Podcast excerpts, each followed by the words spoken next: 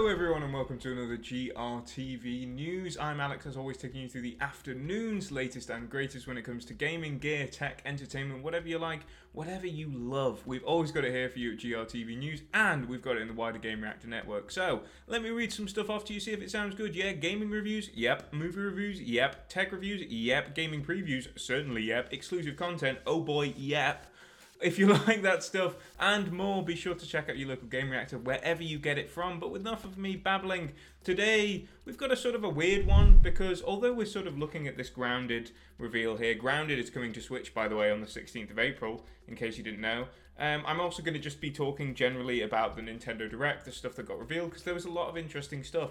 Two Xbox games, uh, the ones that we thought would be coming to Switch have been confirmed for Switch. Grounded, as I say, the Obsidian game, which is based around basically like Honey I Shrunk the Kids. You're in your back garden with your buddies, you're building your base, you're killing some bugs, you're befriending some bugs in some cases, and you're doing all that and more. It's coming to the Switch. It's going to be a fun little co op experience. I think it's really well suited to the Switch, and I think it's already a pretty great game on Xbox, so I think Switch fans are going to love this one. There's not really much more to say about Grounded coming to the Switch, apart from the fact that it is one of the four games, three, four four games that we were pretty much sure that were going to be coming to other platforms. Does that mean that it's going to be coming to PlayStation down the line? I don't know. This was a Nintendo Direct, and it would be weird if they said it's also coming to PlayStation because they just want you to buy things on the Switch.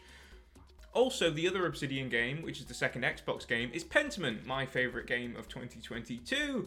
One of the best point and click adventure games we've seen in quite some time. Is coming to Switch not in April, but tomorrow, the 22nd of February, that's pretty cool. It's like a little shadow launch. It didn't get the same amount of attention that uh, Grounded got in the Nintendo Direct that we've just seen, but it is still pretty cool that it's coming that way. It's not the biggest game in the world, but again, I feel like Xbox is definitely testing the waters here. We saw a bunch of other announcements in, announcements in this partner showcase. One of them was a Star Wars Battlefront Classic Collection, which comes with both of the first Battlefront games, Battlefront 1 and 2, the OG ones and uh, that's coming to Switch as well. And it's got like 60 player multiplayer or some stuff. I'm not going to go over absolutely everything. I think we're just going to try and focus on these Xbox announcements because they are, I think, the biggest things. They sort of rounded off the single player side of the show because then it went into more Switch Online stuff, and then it gave us one final um, reveal at the end. But yeah, I think this is pretty much a guarantee that we're going to be seeing much more of a partnership between Xbox and Nintendo going forward